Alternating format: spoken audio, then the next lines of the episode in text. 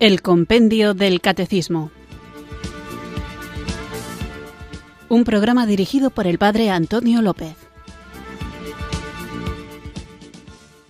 Muy buenas tardes, queridos oyentes de Radio María. Recibido un cariñoso saludo desde Irurzun, en Navarra, quienes sintonizáis una tarde más esta emisora de la Virgen, esta radio que cambia vidas, Radio María, para escuchar el programa El Compendio del Catecismo, nuestro espacio diario de formación católica en el que tratamos de conocer la fe que queremos vivir, compartir y defender.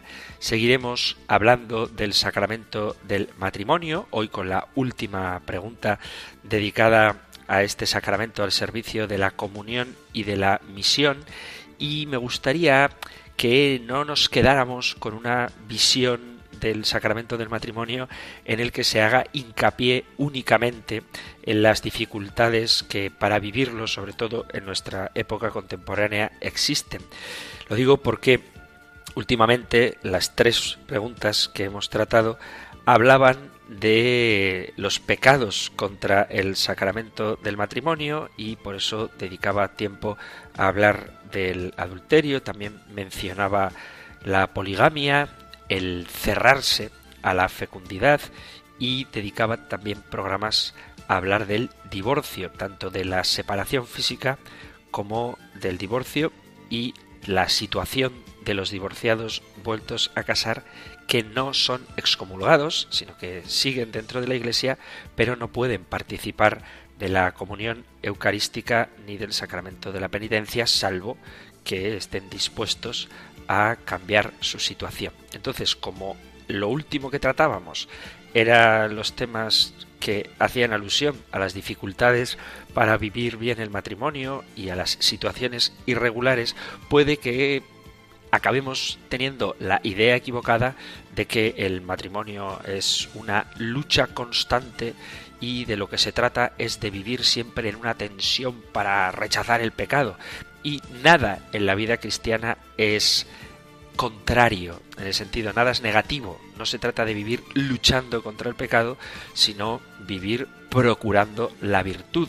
No se trata de tenerle miedo a las realidades de este mundo, sino de tratar de iluminar este mundo con la luz del Evangelio, porque todo, cuando Cristo ilumina nuestras vidas, se transforma en positivo, en alegría, sin que esto signifique que tengamos que negar la realidad trágica y experiencial del pecado. Pero el pecado ha sido derrotado por Cristo. En su iglesia nos ha dado los elementos necesarios para vencer el pecado y cuando somos mordidos por él encontrar el remedio en el sacramento de la penitencia y la fortaleza en el sacramento de la Eucaristía. Por eso hoy vamos a retomar el aspecto más profundo del sacramento del matrimonio, que es la familia como iglesia doméstica. Pero antes de hacerlo, vamos a comenzar invocando a quien nos mantiene unidos a Cristo, a quien llena nuestros corazones de caridad, que es el don del Espíritu Santo.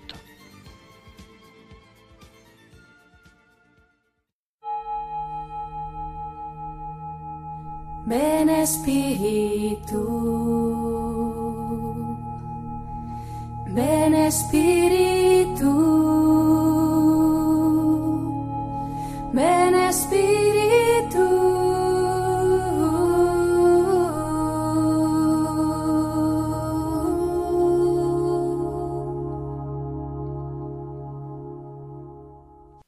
Ven Espíritu Santo.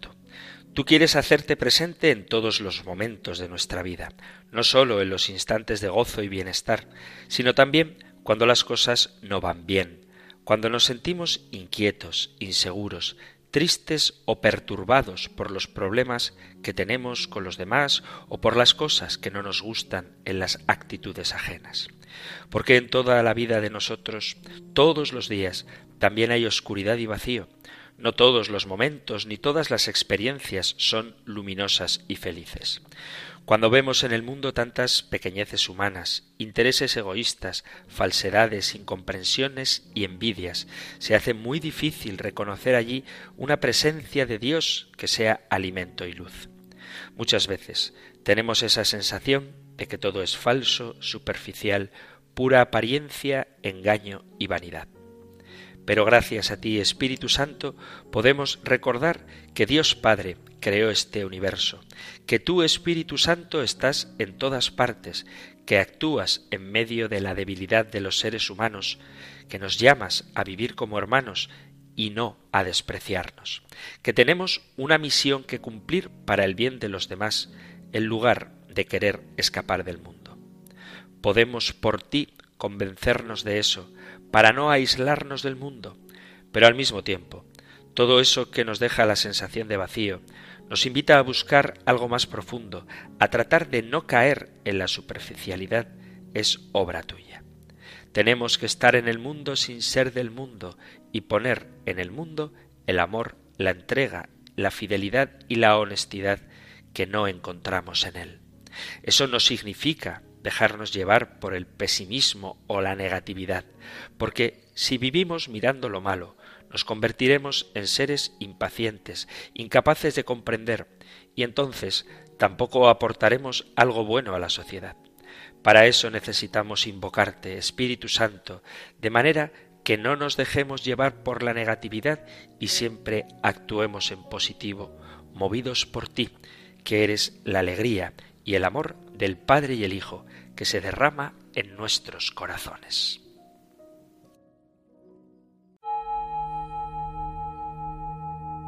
Ven Espíritu, ven Espíritu,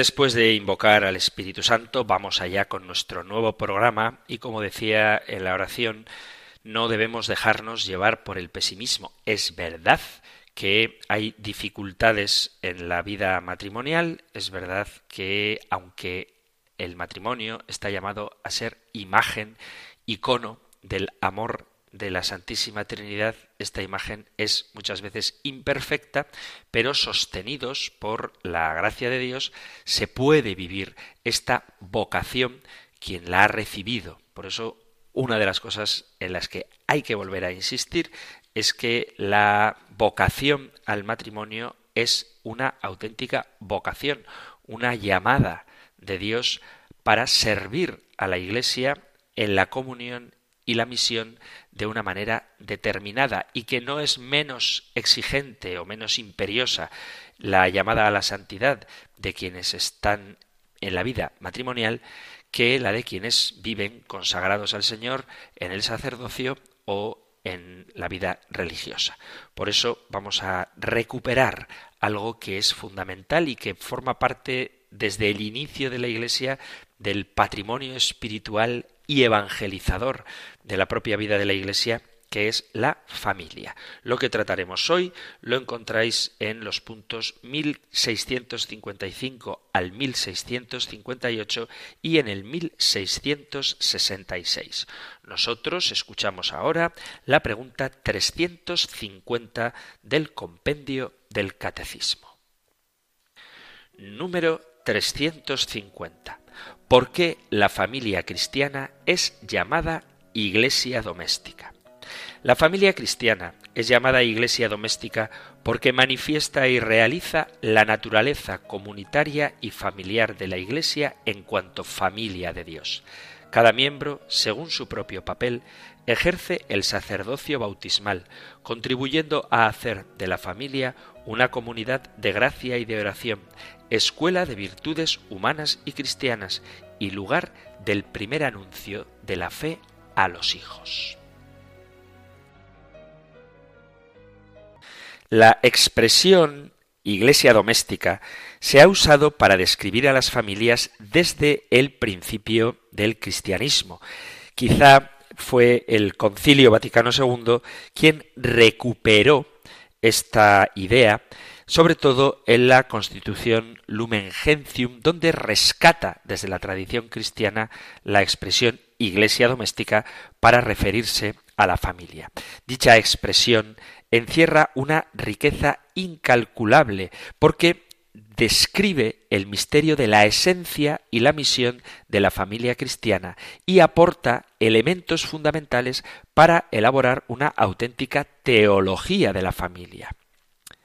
Por eso este programa es importante y debe ser una propuesta para leer la familia desde una perspectiva eclesiológica, no únicamente como una vivencia particular, individualista, aunque pequeñamente comunitaria o mínimamente comunitaria de las relaciones entre quienes conviven juntos, sino desde una perspectiva mucho más amplia. La familia, a partir del Concilio Vaticano II, es una preocupación permanente del magisterio de la Iglesia. Los documentos del concilio han sido y siguen siendo una fuente de inspiración para reflexionar sobre este importantísimo tema.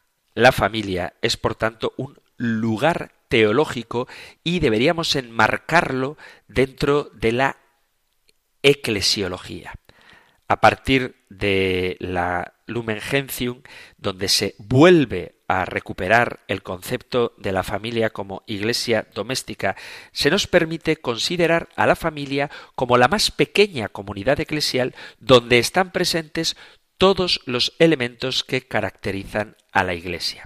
Esto nos permite afirmar que viendo la familia desde la Iglesia, podemos desarrollar una teología de la familia, porque el matrimonio es la unión entre un hombre y una mujer bautizados, de modo que este vínculo natural es elevado por Cristo a la dignidad de sacramento, lo que origina la vida familiar. Y desde ese momento nace una nueva comunidad que se vincula con toda la Iglesia, constituyéndose en una expresión en pequeño, de tamaño, mas no de profundidad, de lo que la propia Iglesia es.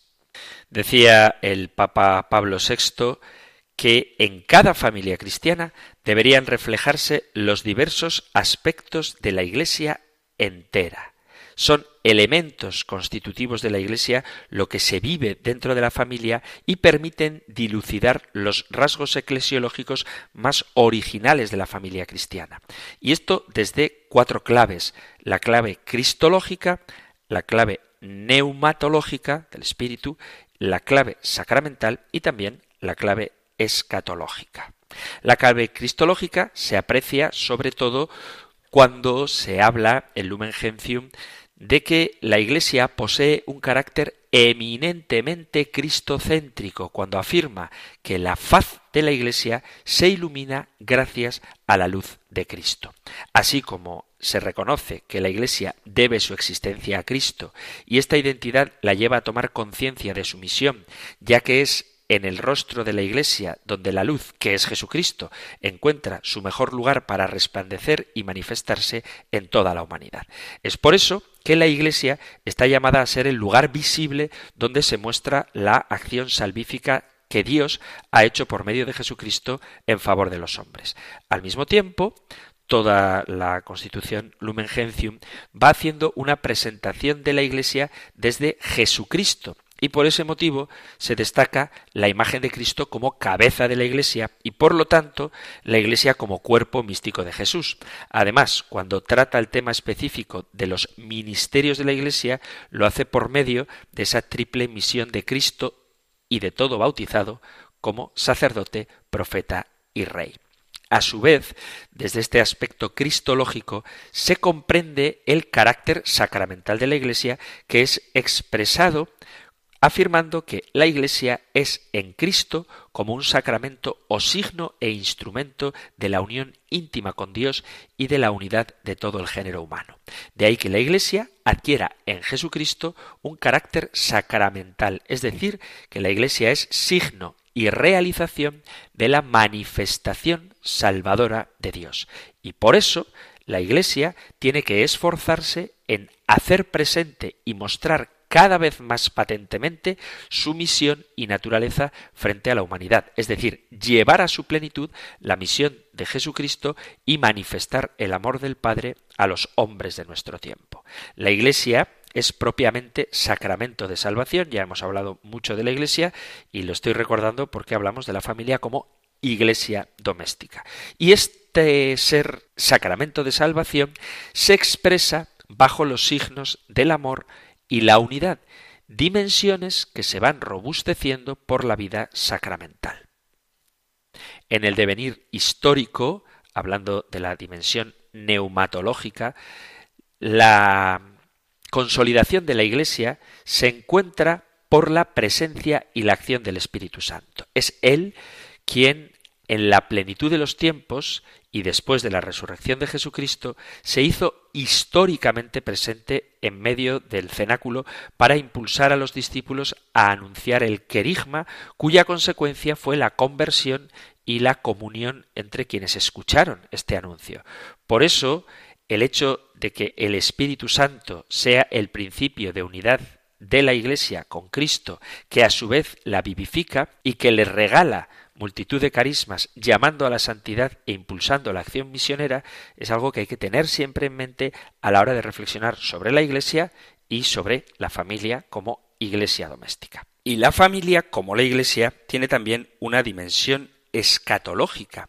La Iglesia es una realidad que está fuertemente impulsada hacia el fin de los tiempos. De este modo, se puede comprender que la acción de la Iglesia siempre tendrá un carácter escatológico, es decir, la realización total de lo que es la Iglesia se dará solamente en la gloria celeste cuando todas las cosas se renueven y sean recapituladas en Cristo resucitado, como dice la carta a los colosenses en el capítulo 1, versículo a partir del 18.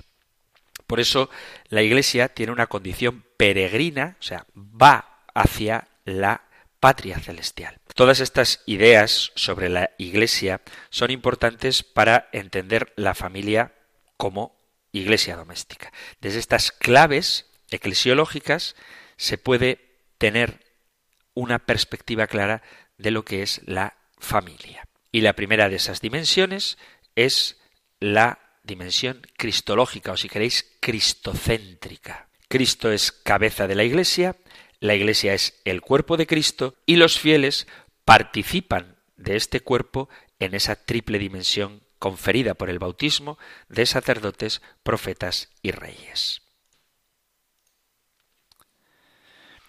En la familia cristiana, la imagen de Cristo cabeza se manifiesta principalmente en el varón de dos formas, en cuanto es a la vez esposo y padre. Lo primero se realiza en cuanto que el hombre, tal y como dice la carta a los Efesios, es cabeza de la mujer en el interior del matrimonio y lo segundo en tanto que es cabeza de la familia. Los indicios de esta relación que se dan en el interior del matrimonio en el sentido que el hombre es cabeza de la mujer se encuentran ya en el Antiguo Testamento en dos situaciones. Una es la institución del Moar, donde se daba una cierta autoridad del marido sobre la mujer, y otra es la designación que se daba al marido como Señor. Esto lo veis en la segunda en el segundo libro de Samuel, capítulo 11, versículo 26. En el Nuevo Testamento, la imagen de Cristo como cabeza de la Iglesia en relación al matrimonio y a la familia, que encontráis en el capítulo 5 de la carta a los Efesios, proporciona una comprensión cristológica de la relación dentro del matrimonio, presentando al esposo como cabeza de la mujer, igual que Cristo es cabeza de la Iglesia, lo que implica que el hombre ha de donarse a su mujer y amarla como si fuera su propio cuerpo. Los santos padres manifiestan que esta jerarquización interna de la familia responde a un orden necesario en ella, ya que afirman que tanto hombres como mujeres poseen la misma dignidad de hijos de Dios. Lumen Gentium, el Concilio Vaticano II, asume esta doctrina del Nuevo Testamento del cuerpo de Cristo y San Juan Pablo II señala que esta jerarquización en la familia responde a la economía sacramental, es decir, como un signo donde en esta diversidad de papeles el hombre está llamado a ser icono de Jesucristo y la mujer icono de María. En cuanto al marido como cabeza de la familia, hay que señalar que en el Antiguo Testamento las familias eran designadas con el nombre del padre.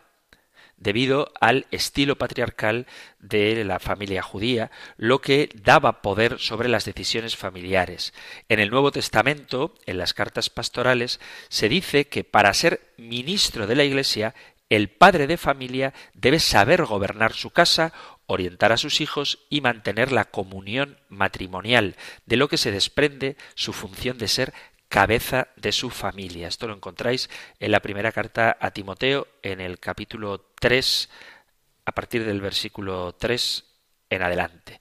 Ojo que cuando hablamos de cabeza no estamos hablando de un dominio despótico, sino que el varón forma en su vida la imagen de Cristo y la esposa, la mujer, forma en su vida la imagen de María. No entremos a meterle a las cuestiones teológicas ideologías que nada tienen que ver con la revelación. Me estoy refiriendo ahora al feminismo.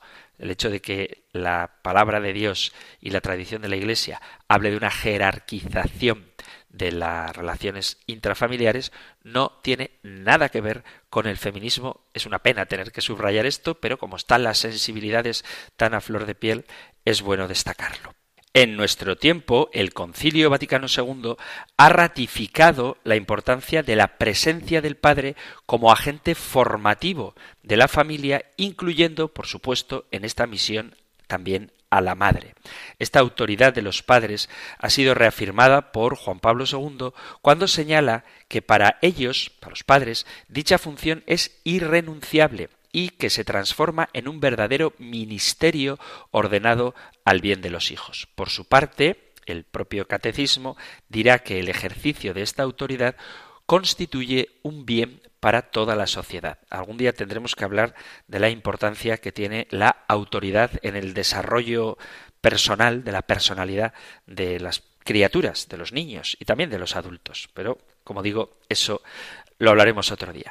En cualquier caso, el esposo, el padre, ha de cultivar su tarea de ser cabeza de la iglesia doméstica, pues si no lo asume, no hay quien ocupe ese lugar en la familia. Su ausencia o menosprecio de esa función desarrolla y crea en los hijos un desequilibrio psicológico y moral, además de dificultar las relaciones familiares, como también la presencia opresiva del padre y su abuso de autoridad puede conducir a las mismas consecuencias en los hijos. Por eso decía que es importante que algún día hablemos de la autoridad para ejercerla y para ejercerla bien. Esta misión ha sido entregada por Dios al hombre para que, en definitiva, manifieste que Dios es Padre. Además, la Iglesia doméstica es también cuerpo de Cristo. La imagen de la familia como cuerpo, en cuanto a la comunión entre sus miembros, se encuentra en la enseñanza del Antiguo Testamento cuando se plantea que en el matrimonio el hombre y la mujer son complementarios ya que cada uno se constituye en la ayuda adecuada del otro, como dice el capítulo 2 del Génesis, colaborando comunitariamente en la conducción de la casa. Por su parte, los hijos son vistos en todo el Antiguo Testamento como una bendición. Os animo a que leáis el Salmo 127, el 128 y el 144, y son invitados a obedecer las instrucciones y enseñanzas de sus padres para de esta manera mantener la cohesión de la familia. Los apóstoles en el Nuevo Testamento invitan a que se mantenga esta comunión basada en el vínculo del amor mutuo. Os remito a la primera carta de Pedro en el capítulo 3 a partir del versículo 1 hasta el 7 y la carta a los Efesios en el capítulo 6. Por su parte, el magisterio de la Iglesia afirmará que la comunión de los esposos se da gracias al Espíritu Santo en orden a mostrar la singular unidad del cuerpo de Cristo y que los hijos, por medio del amor, respeto y obediencia, colaboran a la comunión de la familia, contribuyendo al enriquecimiento de la fe de sus padres. De este modo, la familia como cuerpo se inserta en el cuerpo de Jesucristo, que es la Iglesia, como ya lo atestiguaba el Nuevo Testamento, cuando muestra que muchas conversiones se dieron en un contexto familiar, lo que lleva al ingreso de la familia en la comunidad eclesial, aportando de este modo el crecimiento de la Iglesia. Lo podéis leer en concreto en el capítulo 16 de los Hechos de los Apóstoles. De ahí que Juan Pablo II afirma que toda la acción de evangelización y de catequesis que se realiza en la familia se da en orden a la edificación del cuerpo de Cristo. Además, la familia, como ya hemos visto, participa en su conjunto y en cada uno de sus integrantes, por el sacramento del bautismo, de la triple misión de Jesucristo de ser sacerdote, profeta y rey.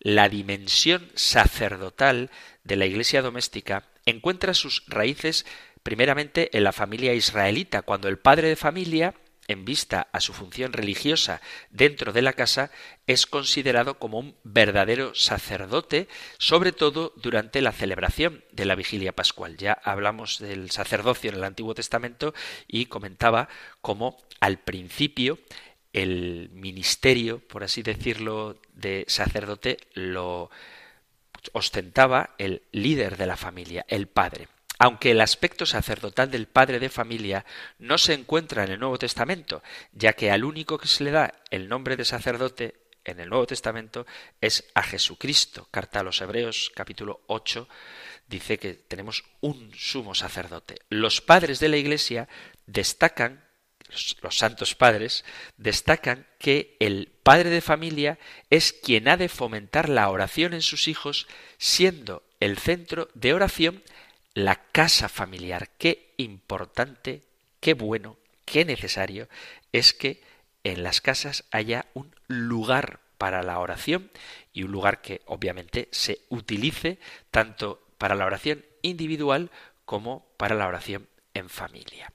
En Lumen Gentium del Concilio Vaticano II, la dimensión sacerdotal se amplía ya no solamente al Padre, sino a toda la familia cristiana. Su misma vida cotidiana, con sus alegrías y tristezas, vivenciando el misterio de Jesucristo, con lo cual la familia se presenta a Dios Padre, es una hostia viva, un sacrificio agradable a Dios.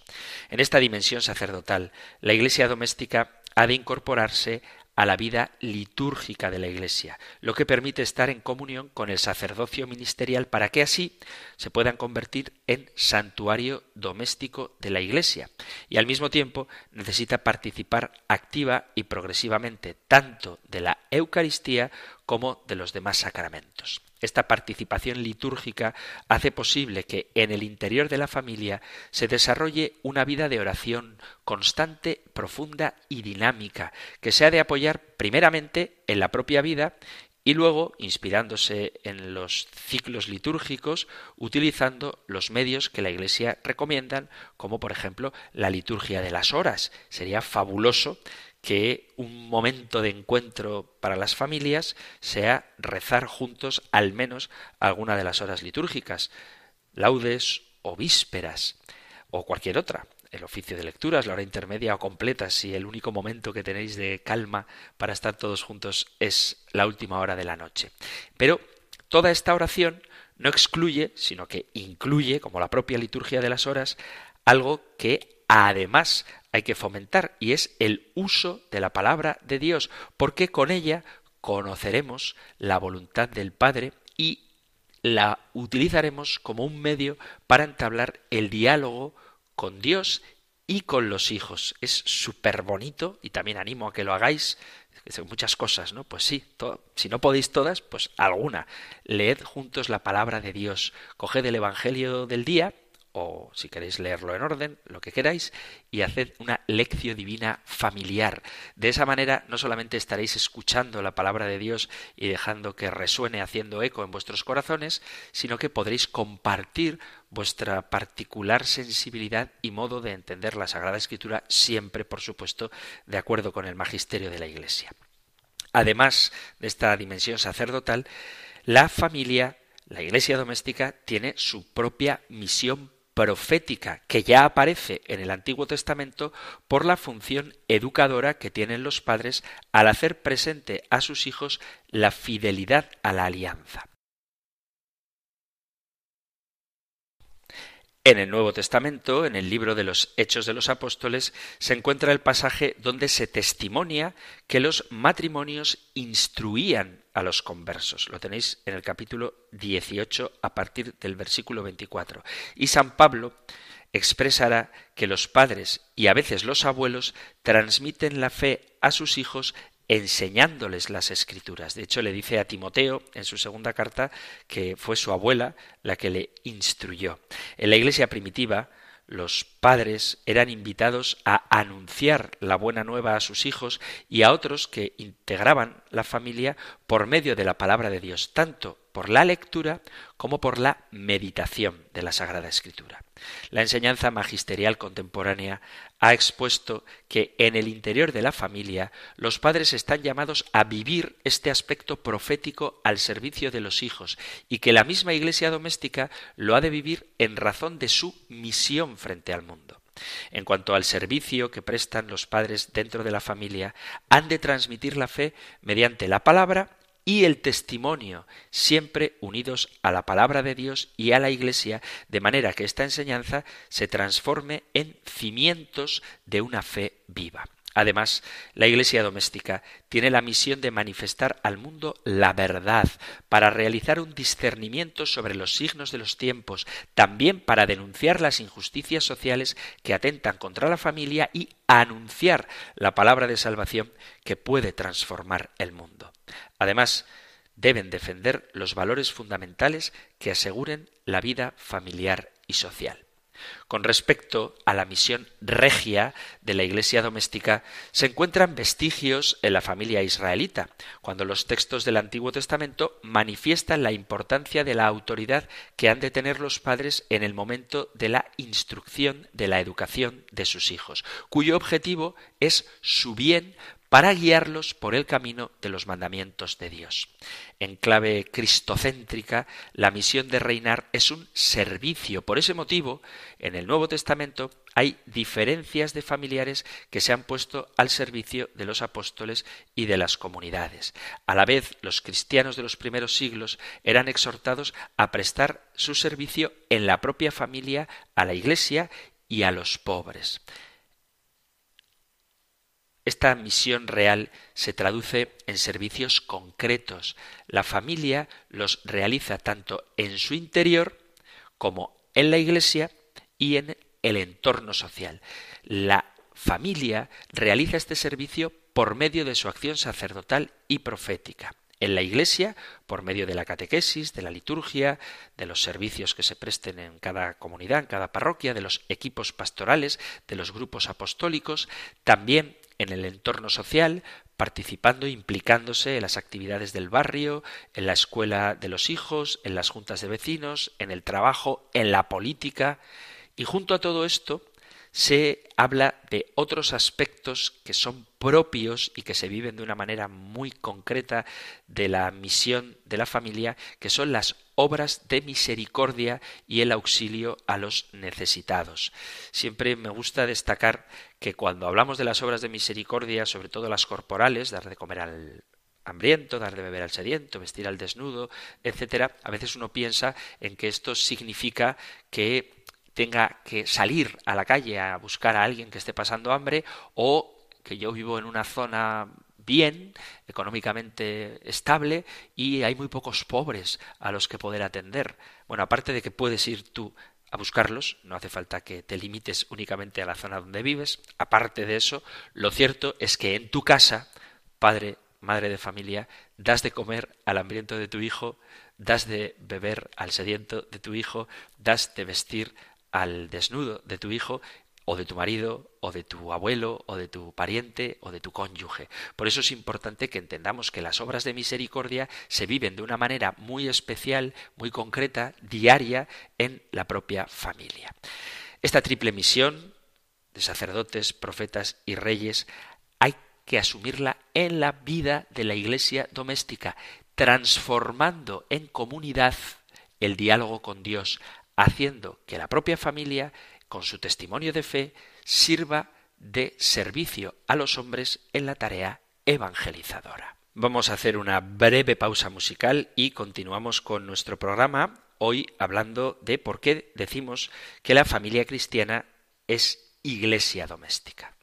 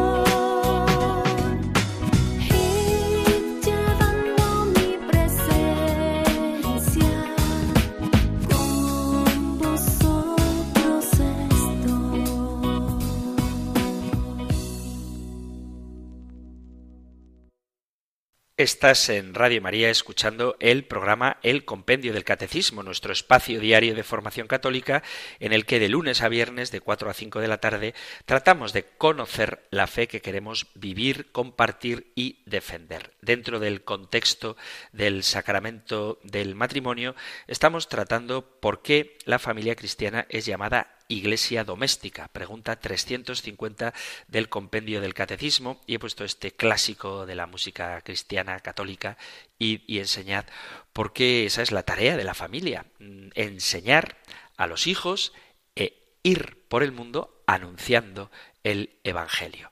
Después de haber hablado de la dimensión cristológica de la familia, como iglesia doméstica, vamos a ver ahora la iglesia doméstica en clave sacramental. El matrimonio cristiano encuentra su fundamento de ser sacramento de salvación en los sacramentos del bautismo y del matrimonio, porque el sacramento del matrimonio presupone y especifica la gracia santificadora del bautismo. Al respecto, ya en el Antiguo Testamento se veía que el matrimonio manifestaba la presencia de Dios en el mundo, porque el hombre y la mujer fueron creados a imagen y semejanza de Dios. Y en esta bipolaridad complementaria de hombre y mujer hacen presente a Dios. Además, el matrimonio manifiesta la alianza entre Dios y su pueblo, realidad que frecuentemente se compara con la unión conyugal, de modo que para el israelita el matrimonio es signo de la unión íntima entre Dios y el pueblo de Israel.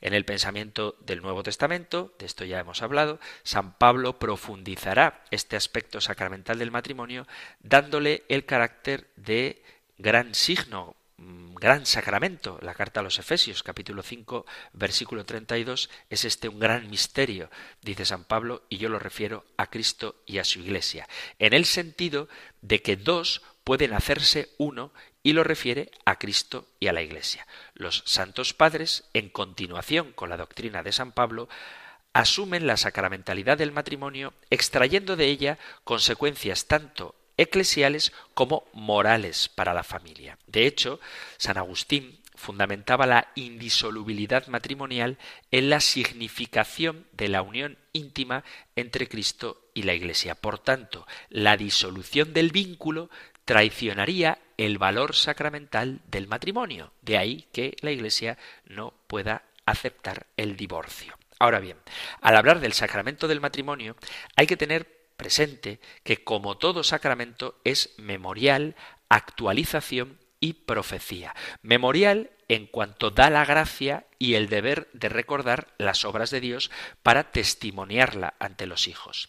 Es actualización en cuanto los cónyuges han de hacer presente el amor de Dios que perdona y redime, y es profecía en cuanto hace presente el futuro encuentro con Cristo. Se puede afirmar, a la luz de esto que estamos comentando, que el matrimonio es propiamente sacramento de salvación, porque el amor del varón y la mujer hacen presente el amor de Dios por la humanidad y la entrega de Cristo por la Iglesia, que es su esposa. A su vez, la Iglesia doméstica como sacramento de salvación no sólo se hace presente por medio del matrimonio, sino también a través de toda la familia. Esta realidad se ve en el Antiguo Testamento cuando es la familia como miembro del pueblo escogido la que canta la misericordia de Dios por la historia de la salvación que Dios ha hecho con su pueblo. Podéis leer el Salmo 117. Esto mismo en el Nuevo Testamento aparece en Jesucristo, que da a la familia un nuevo estado, ya que la trasciende a lazos más fuertes que los meramente carnales, que son los dados por el Espíritu Santo. Por tanto, la nueva familia de Dios, que es la Iglesia, es sacramento de salvación en el sentido de que cada uno de sus miembros, por el bautismo, se reviste de Jesucristo, se transforma en Hijo de Dios. Los santos padres, a su vez, aplican a la familia el texto de Jesús cuando enseña que si dos o tres se reúnen en su nombre, Él está ahí presente, como dice el Evangelio de San Mateo capítulo 18 versículo 20, para argumentar que la familia es una comunidad convocada y habitada por Dios, cuya finalidad es conducir al hombre a la vida eterna. El magisterio resalta que la familia es imagen de Dios porque participa de la comunión de amor de las tres personas divinas en virtud del sacramento del bautismo, donde los cónyuges y los hijos se unen en esa caridad perfecta como imágenes del amor de Dios. Los signos del amor y de la unidad son dados por Cristo a la Iglesia para realizarlos y que esto suscite la fe de los incrédulos. En esta misma línea, San Pablo invita a vivir el amor y la unidad de los esposos y la familia para así llevar la fe al mundo pagano que rodeaba los primeros días del cristianismo. Para los santos padres, la unidad del matrimonio era muy importante porque representaba la relación existente entre Cristo y la Iglesia. Por tanto, esta unidad no admite la separación, porque es concebida como voluntad de Dios, aunque la mujer o el hombre fueran un disgusto para el otro cónyuge. También los santos padres invitaban a la fidelidad del amor conyugal como signo de la fidelidad de Dios con su pueblo, asumiendo la práctica de la monogamia, lo cual, aunque hoy nos resulte extraño lo contrario, era un escándalo para el mundo pagano. Hoy en día el magisterio señala que los esposos manifiestan estos signos del amor y la unidad, porque su amor se fundamenta en el amor de Dios a su pueblo y luego en el amor de Cristo a su iglesia. Este amor esponsal tiene una serie de características particulares que se expresan como uno, total, fiel y fecundo, y además significa dar y recibir, y tiene la particularidad de expresarse corporalmente mediante los actos propios del matrimonio, fomentando así la recíproca donación.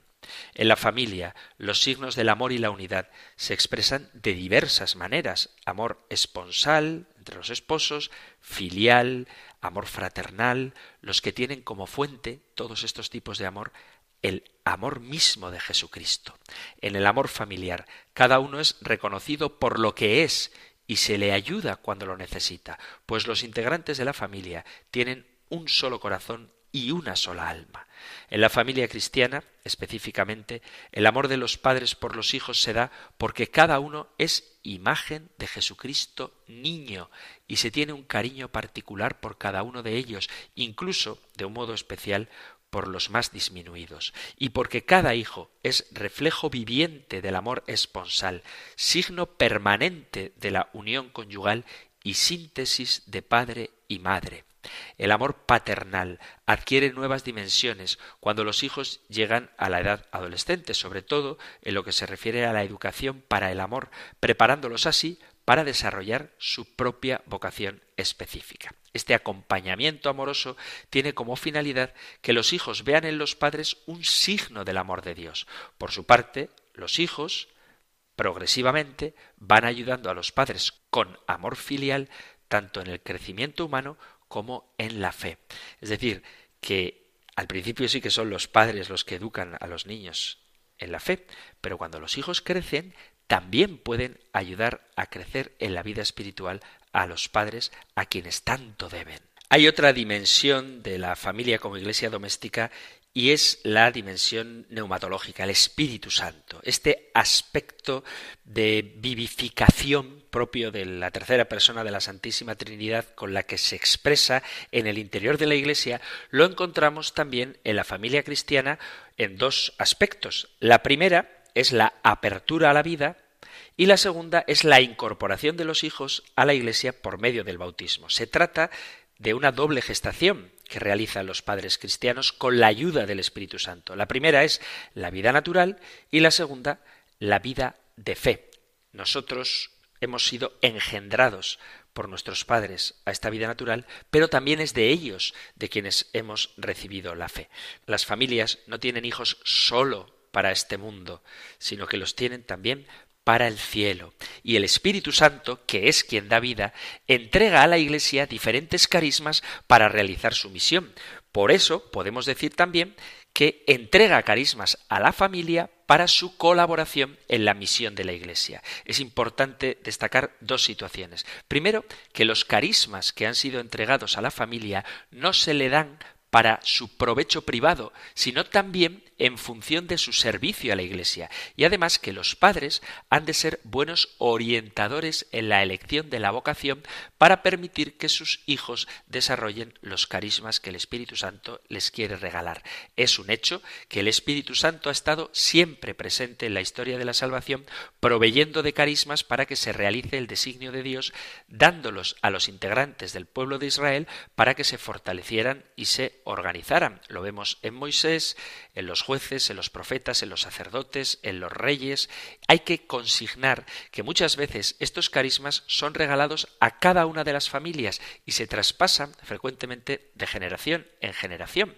Las primeras comunidades cristianas, los integrantes de las familias se ponen al servicio de la Iglesia con sus carismas. Las viudas, que se destacan por su hospitalidad, oración y servicio a la Iglesia, lo podéis leer en la primera carta a Timoteo en el capítulo 5, algunos, como relatan los Hechos de los Apóstoles en el capítulo 18, poniendo sus recursos al servicio de los misioneros itinerantes, otros siendo catequistas, otros sirviendo a los necesitados de la comunidad, y todos estos carismas se ordenan porque un solo espíritu es quien los suscita en orden a enriquecer a la Iglesia que es vista, como dice la carta a los Corintios en el capítulo 12 como un cuerpo.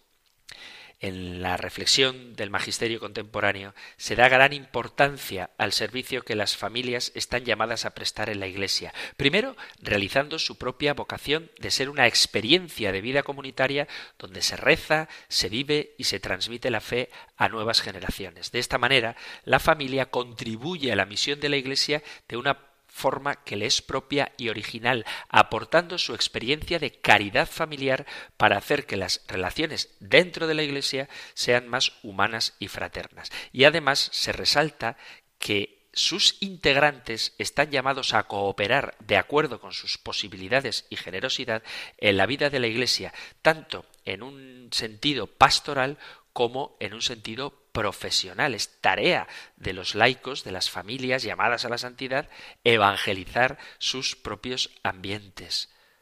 Si hay algo que hizo de importante el Concilio Vaticano II, o hubo muchas cosas importantes, pero creo que la más importante es que retomó la llamada universal a la santidad, de modo que la Iglesia doméstica emprende un largo itinerario hacia la santidad que se inicia con el sacramento del bautismo, se especifica con el matrimonio, donde los esposos están llamados a madurar su amor y donde este don de sí está ordenado a la procreación y educación de la prole.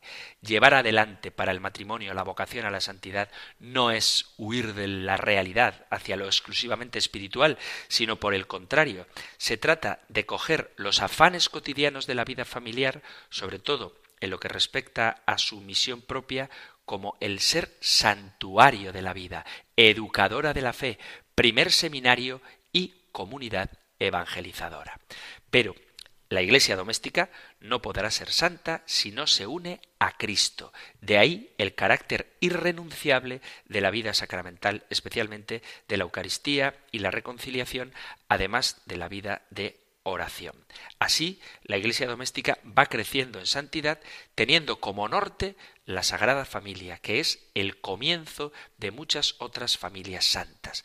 Ciertamente, la Sagrada Familia es ejemplo y modelo de toda familia cristiana, ya que ella fue fiel a los designios de Dios en sus deberes cotidianos, en medio de la pobreza, la persecución y el exilio, desde donde glorificó a Dios, convirtiéndose de esta manera en auxilio eficaz para todas las familias del mundo. Así, la familia cristiana, siguiendo el ejemplo de la Sagrada Familia, llegará a ser una santa iglesia doméstica, fuerte en la adversidad, lugar de alegría y paz, en la cual sus miembros viven al estilo de Jesús.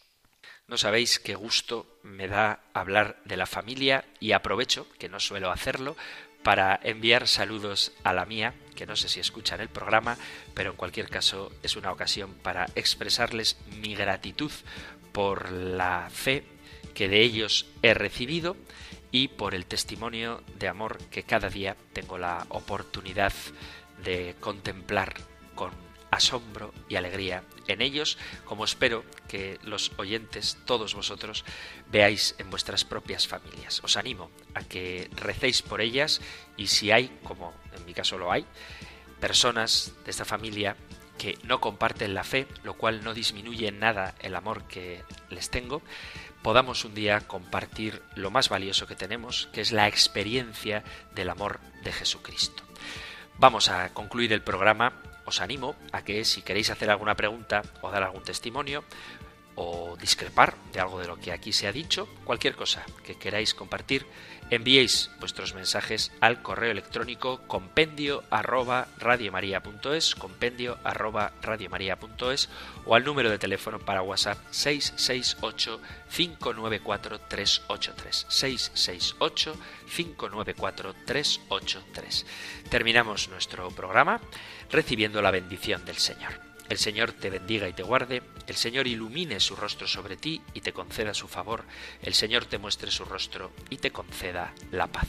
Muchísimas gracias por estar ahí, gracias por escuchar el compendio del catecismo y si queréis, volveremos a encontrarnos en un próximo programa. Un fuerte abrazo. El compendio del catecismo un programa dirigido por el padre Antonio López.